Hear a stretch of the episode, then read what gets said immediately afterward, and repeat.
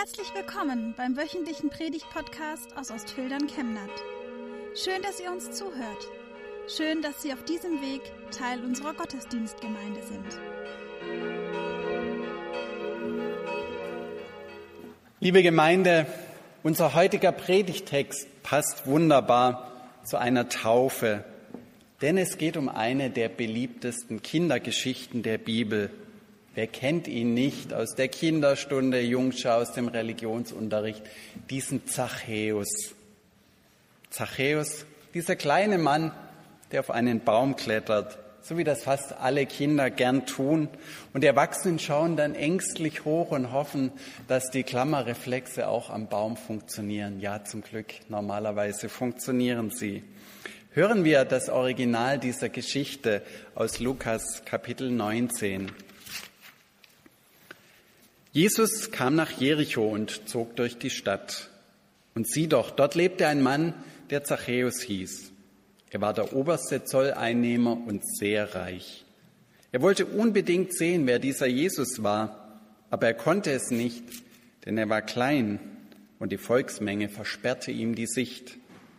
Deshalb lief er voraus und kletterte auf einen Maulbeerfeigenbaum, um Jesus sehen zu können, denn dort musste er vorbeikommen. Als Jesus an die Stelle kam, blickte er hoch und sagte zu ihm, Zachäus, steig schnell herab, ich muss heute in deinem Haus zu Gast sein. Der stieg sofort vom Baum herab, voller Freude nahm er Jesus bei sich auf. Als die Leute das sahen, ärgerten sie sich und sagten zueinander, er ist bei einem Mann eingekehrt, der voller Schuld ist. Aber Zachäus stand auf und sagte zum Herrn, Herr, sieh doch, die Hälfte von meinem Besitz werde ich den Armen geben. Und wenn ich zu viel, und wem ich zu viel abgenommen habe, dem werde ich es vierfach zurückzahlen. Da sagte Jesus zu ihm, heute ist dieses Haus gerettet worden, denn auch er ist ein Sohn Abrahams. Der Menschensohn ist gekommen, um die Verlorenen zu suchen und zu retten. Soweit der Predigtext.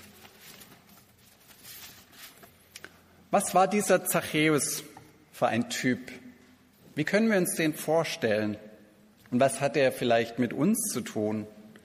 Warum steigt er, ein gemachter Mann, wie ein Kind auf einen Baum? Die Bibel sagt zur Erklärung, er war klein, deshalb. Er will unbedingt Jesus sehen will seine Botschaft von Gott, dem guten Vater, hören, der alle Menschen liebt und er will, dass wir umkehren und Buße tun. Wenn man klein ist und etwas sehen will, muss man sich nach vorne drängeln. Kinder lässt man normalerweise vorne stehen in großen Mengen, aber das ist ihm wohl peinlich. Er ist verhasst bei seinen Mitmenschen und so entscheidet er sich für den Baum, der ihm einerseits gute Sicht bietet und ihn gleichzeitig schützt vor den bösen Blicken seiner Mitmenschen. Zachäus war ein kleiner Mann. Wenn die Technik funktioniert, sehen wir ihn hier, wie er im Baum sitzt. Und vermutlich hat er sein Leben geprägt. Fast jeder schleppt irgend so etwas im Leben mit sich herum, das sein Leben prägt, im Gegensatz zu dem, wie andere sind. Manches hat man von Geburt an, dass man klein ist, merkt man gar nicht gleich. Manches erwirbt man später, eine Behinderung, eine Einschränkung, etwa durch einen Unfall oder ein Lebensschicksal. Eine Eigenschaft, die einen anders macht als die anderen. Es hat durchaus bis heute Nachteile, kleinwüchsig zu sein. Ganz instinktiv halten wir große Menschen für stärker und klüger. Übrigens ein Problem für übergroße Menschen, weil zu denen immer alle nur aufschauen und eine Führungsrolle erwarten, obwohl sie die vielleicht gar nicht übernehmen wollen. Was ist der Makel, die Einschränkung, die du hast im Leben, die dir Nachteile verschafft gegenüber anderen? Und wie gehst du damit um? Gelingt es dir, das zu integrieren und eine Stärke daraus zu machen? Oder dient diese Benachteiligung als Rechtfertigung dafür, den Kopf hängen zu lassen und es auf der anderen Seite mit der Moral nicht ganz so genau zu nehmen. Ich bin ja so benachteiligt. Oft genug läuft es nämlich wie bei Zachäus. Er hat wohl eine Ich zeig's euch allen Mentalität entwickelt. Ich bin nicht der kleine Mann, den ihr von außen in mir seht. Ich habe mehr draus. Ich komme aus eigener Kraft nach oben.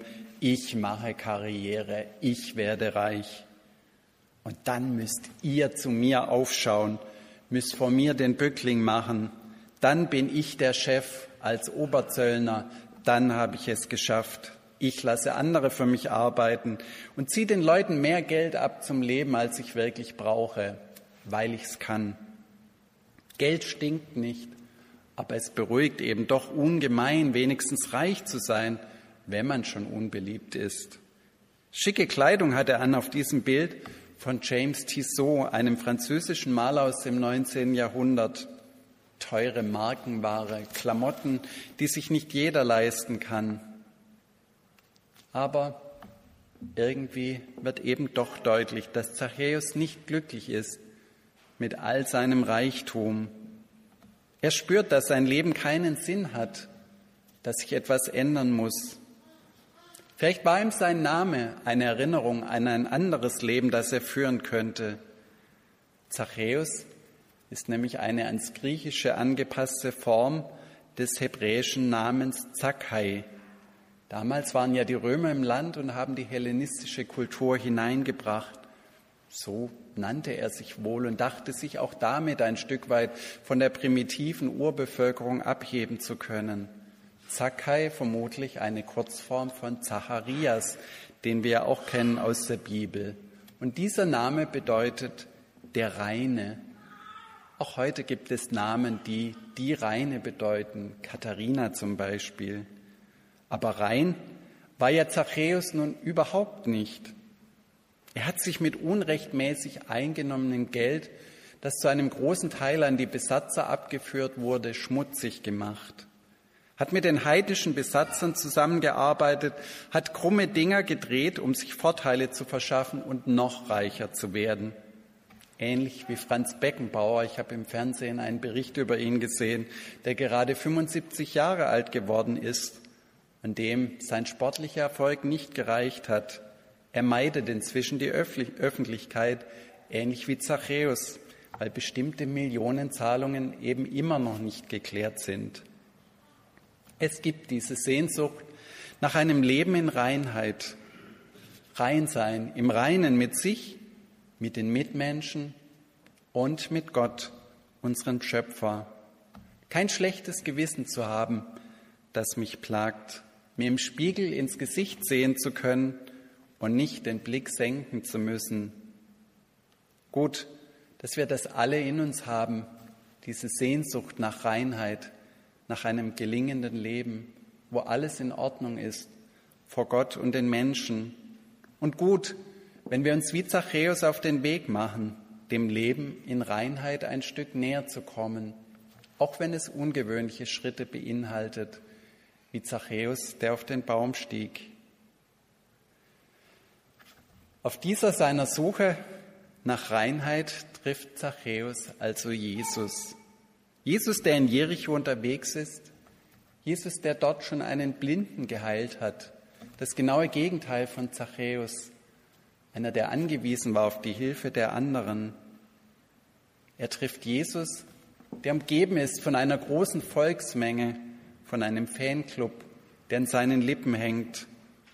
Und es ist keineswegs selbstverständlich, was wir hier auf dem Bild sehen, dass Jesus der unterwegs ist, nach oben blickt, zu diesem Baum. Irgendwie spürt er wohl, da sucht jemand den Kontakt zu mir. Und er weiß in seiner göttlichen Vollmacht sogar den Namen dessen, der da oben sitzt. Zachäus, kleiner Mann, steig schnell herab. Ich muss heute in deinem Haus zu Gast sein. Wie geht Jesus mit uns Menschen um. Die Zachäus-Geschichte zeigt uns, er sieht jeden Einzelnen. Ihm geht es nicht um die große Volksmenge, zu denen redet er auch. Aber hier hält er inne und wendet sich genau diesem einzelnen Zachäus zu. Jesus kennt unsere innersten Gefühle. Er sieht in uns hinein und weiß, wie er uns ansprechen muss. Komm herunter, damit du bist wie die anderen, sagt er zu Zachäus, und sei mein Gastgeber. Du kannst anderen Gutes tun, zeig es mir. Er predigt Zachäus nicht an mit einer Bußpredigt, wie Jesus sie durchaus auch und manchmal sehr drastisch halten konnte. Und Zachäus merkt trotzdem von alleine, dass er sein Leben ändern muss. Jesus hat keine Berührungsängste, so wie wir das oft genug haben. Er geht bewusst zu auf einen, der am Rand steht, der sich nicht unter die Leute traut. Und er gewinnt sein Herz. Für den obersten Zolleinnehmer von Jericho wird Jesus zum Einnehmer seines Herzens. Weil Jesus nicht auf den Makel sieht und nicht auf die äußere Fassade, die Zachäus sich sehr erfolgreich aufgebaut hat. Die Jünger Jesu sind da durchaus skeptisch. Einer von ihnen scheint ihm von links einzuflüstern, weißt du, was das für ein Typ ist? Sei vorsichtig. Und der andere geht mit der Hand vor der Brust in Deckung, so als wollte er sich schützen.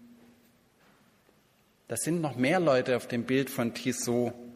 Hinter einer Mauer erkennt man zwei Unterzöllner. In sicherer Distanz stehen die. Hinter einer Mauer. Dieser Jesus geht mich persönlich nichts an. Das lasse ich nicht an mich heran. Komm mir bloß nicht zu nahe.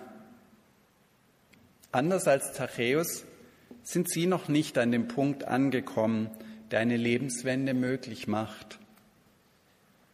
Aber Zachäus, er erlebt, was viele Menschen in unserer Gemeinde schon erlebt haben. Er erlebt Rettung. Er, der verloren war, lost, so lost.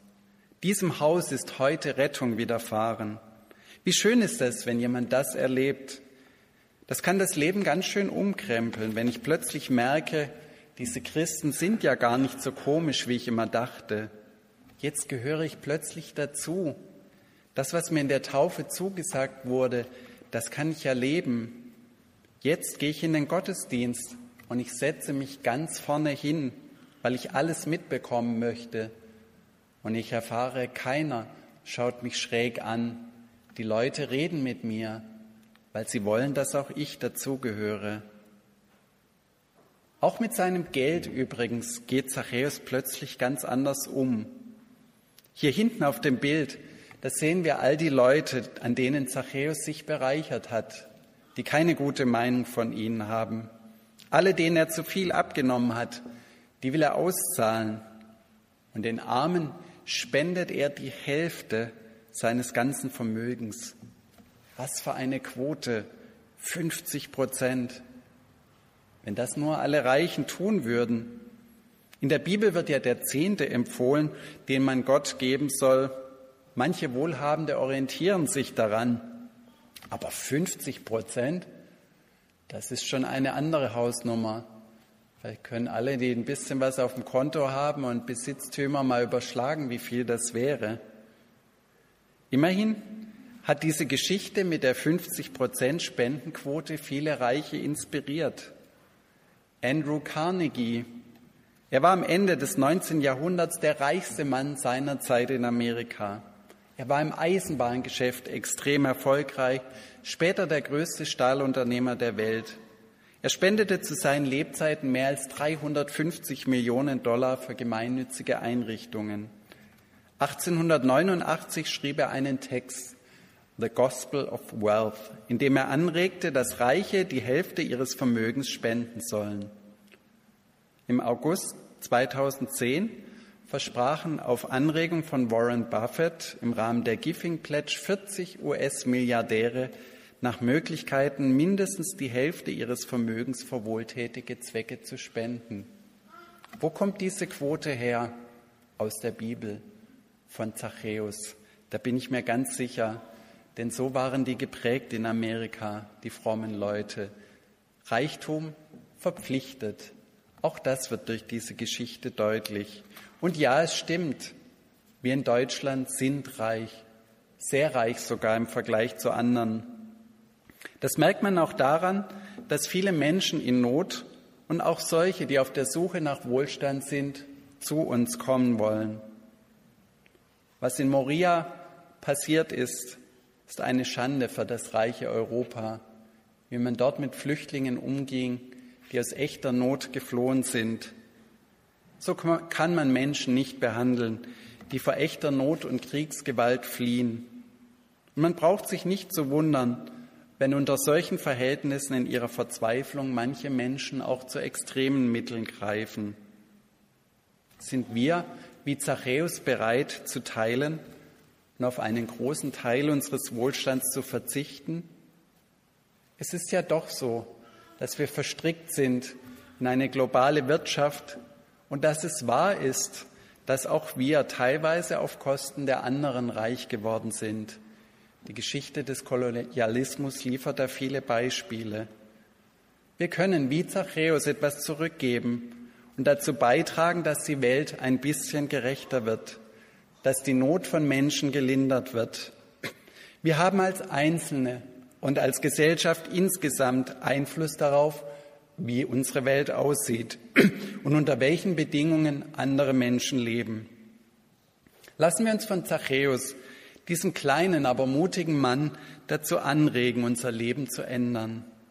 Gehen wir wie er auf die Suche nach einem Leben in Reinheit und Gerechtigkeit, auch wenn wir wissen, dass die Verhältnisse noch nicht so sind, wie sie im Reich Gottes einmal sein werden, wo es keine Unterschiede mehr gibt.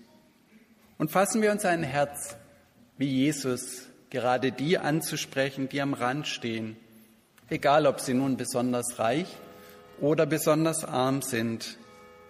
Dann werden auch wir Heilung, Vergebung und Rettung von Gott her erfahren, der sie uns allen anbietet. Amen.